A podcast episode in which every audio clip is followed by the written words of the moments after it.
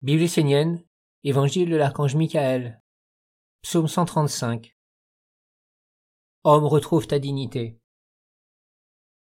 Ayant abandonné le royaume de la lumière, l'homme s'est mis lui-même dans la faiblesse, et il ne vit pas la destinée qui lui est promise. Il se met lui-même dans une situation où il est dans l'incapacité d'être fort, digne, noble, royal. Il s'associe avec des mondes spirituels illusoires, qui lui montrent qu'il n'est rien sans ces mondes. Alors il perd tout ce qu'il a, et il abdique. Les mondes invisibles se sont emparés de l'homme. Ils l'ont fécondé de leur intelligence, et l'ont dirigé vers la matière, vers l'existence terrestre, visible, palpable. L'homme est ainsi conduit à engendrer des actes, à cultiver un genre de pensée, de sentiments, de sensations, de volonté qui éteignent tout ce qui est subtil en lui. Alors l'homme devient un être faible, presque inexistant, faible de ce qu'il est, de ce qu'il veut, de ce qu'il fait, parce qu'il n'y a plus aucune dignité dans les pensées qu'il véhicule inconsciemment toute la journée, aucune grandeur d'âme dans les sentiments qui l'animent et le conduisent. Si l'homme veut retrouver sa dignité, sa juste place, sa destinée de lumière, sa royauté intérieure, il doit absolument éveiller sa conscience et développer le discernement de façon à séparer ce qui est subtil de l'épais.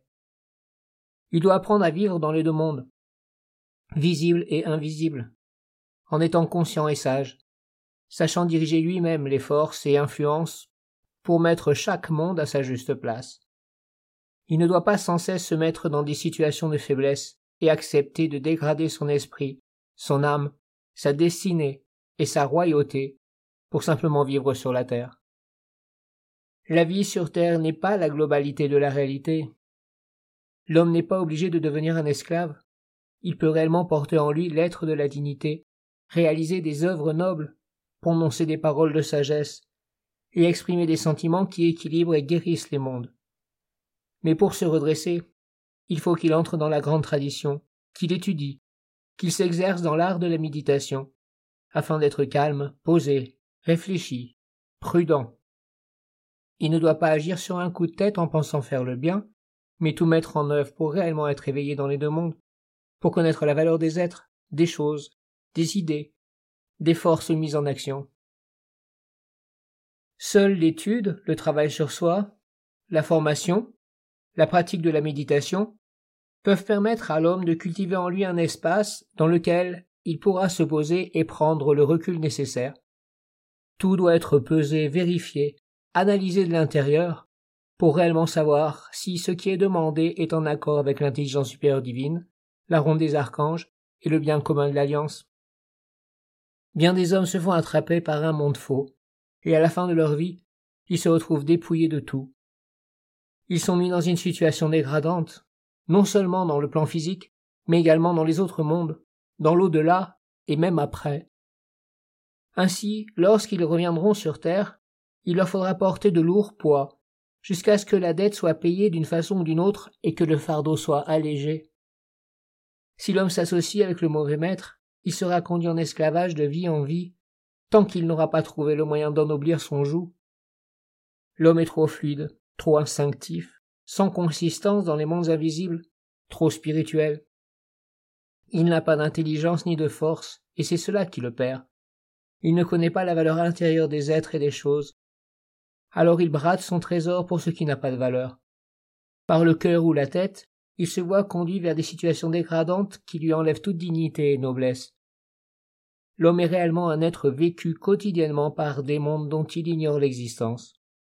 Dans sa bêtise, il s'imagine que c'est lui qui pense, sent, veut et agit, il ne perçoit même pas qu'il est animé par un monde subtil qui vit à travers lui sans lui demander son avis. Un homme dira qu'il refuse de faire tel acte, car il est dégradant et ne correspond pas à son éthique. Mais l'intelligence qui le gouverne et le possède lui montrera les choses avec un autre point de vue et finalement il cédera tout et fera ce qu'on lui dit. Où sont la dignité, la force intérieure, la conscience, le lien vivant avec le monde divin, Aujourd'hui l'homme a totalement abdiqué son être intérieur, et ne fait plus rien par dignité, royauté et honneur. Il n'agit plus et ne consacre plus sa vie pour offrir la victoire à une cause noble, grande, sacrée, reliée à une intelligence supérieure divine. D'ailleurs, il a perdu la notion même d'une telle intelligence. Il ne sait plus ce que cela signifie réellement. Il vit uniquement pour ne pas périr, pour ne pas être écrasé par cette intelligence qu'il a prise pour une divinité et qu'il ne connaît même pas. Alors, coûte que coûte, il fait son chemin, un pas après l'autre. Il prend sa place auprès de ce qu'il croit être le soleil, quitte à dégrader son être, mais aussi celui des autres, à les soumettre et à les conduire en esclavage. Depuis quelques générations, cette intelligence spirituelle gouvernant les hommes devient de plus en plus puissante, et elle conduit l'humanité à devenir ignoble envers les hommes faibles, les animaux, les végétaux, les minéraux et la mer. Tout est conduit dans l'avilissement.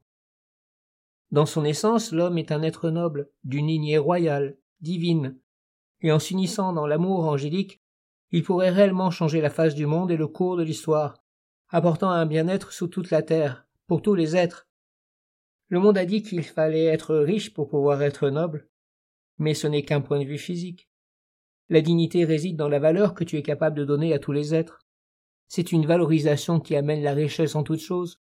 Un véritable roi rend tout royal. Père Michael, nous voulons être dignes et riches de ta sagesse. Comment faire pour se différencier de cette intelligence gouvernante du monde des hommes qui suggère avec force que l'intelligence supérieure divine est superflue, secondaire? Comment briser cette magie omniprésente et mettre l'intelligence sage à la première place de nos vies et dans la vie? Il ne faut pas vivre pour vivre dans le monde des hommes. Il ne faut pas chercher à exister dans ce monde, car il est la mort, et avec le temps, rien de ce qui est en lui ne demeure. Il faut détourner son attention de cette illusion, de ce puissant charme, et apprendre à regarder ailleurs. Le monde des hommes est un soleil qui éteint toute lumière à l'intérieur. Il est une lumière trompeuse, un dévoreur de valeurs. Ce qui perdure, c'est la tradition, ce qui est transmissible d'un être à un autre dans la vérité. Si un homme porte une valeur dans sa vie, et qu'il la conduit à travers des actes, des œuvres, des réalisations, elle peut se transmettre et demeurer vivante dans des familles, dans des êtres qui, à leur tour, la préserveront en la faisant vivre. Il faut vivre ce qui est vrai, noble, digne, royal, et le transmettre à la vie, tout ce qui n'a pas été conduit par la vie intérieure à travers des actes conscients s'éteindra, deviendra une fumée dont il ne restera rien. Ce qui reste, ce sont les vertus, les valeurs morales, les convictions profondes, les engagements intérieurs.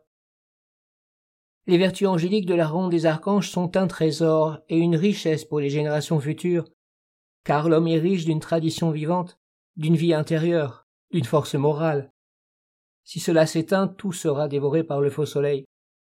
Les hommes parleront de spiritualité, mais tout sera faux, il n'y aura plus rien à l'intérieur. Tout le reste n'est que temporel, n'a aucune valeur, ne sert qu'à évacuer l'image que l'homme porte en lui de son vide intérieur. Il se rassure à travers des apparences fausses. Il fait semblant pour se donner le change à lui-même et aux autres. La grandeur et la noblesse apparaissent lorsque l'homme, correctement préparé par la tradition, parvient à équilibrer et à associer les deux mondes visibles et invisibles. Être dans les victoires dans le monde physique et puissant et grand dans le monde de l'esprit.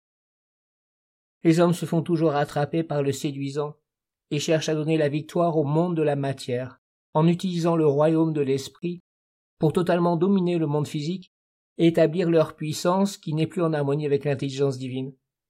Alors tout est perdu, car la matière cache un gouffre en dessous d'elle, un néant qui consume tout dans un feu mortel. Prière 30. Archange Michael, roi en tous les rois de la lumière, prêtre en tous les serviteurs du Père, de la Mère et des cultes sacrés des mystères, je t'honore et je m'unis à toi par le lien de ma pensée, de mon cœur, de ma volonté et de mon acte. Reçois mon offrande d'amour et ma dévotion. J'allume devant toi la flamme qui ne s'éteint pas, et je m'incline devant le culte du feu sacré.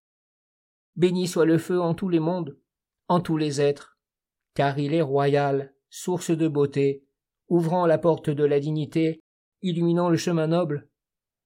J'appelle sur moi l'âme de tous les prêtres consacrés au mystère du soleil. Je veux m'éveiller et ne plus abdiquer ma valeur, mais je veux servir la grande cause de la ronde des archanges. Que mon corps et ma vie donnent un corps à ce qui est digne et vrai de toute éternité.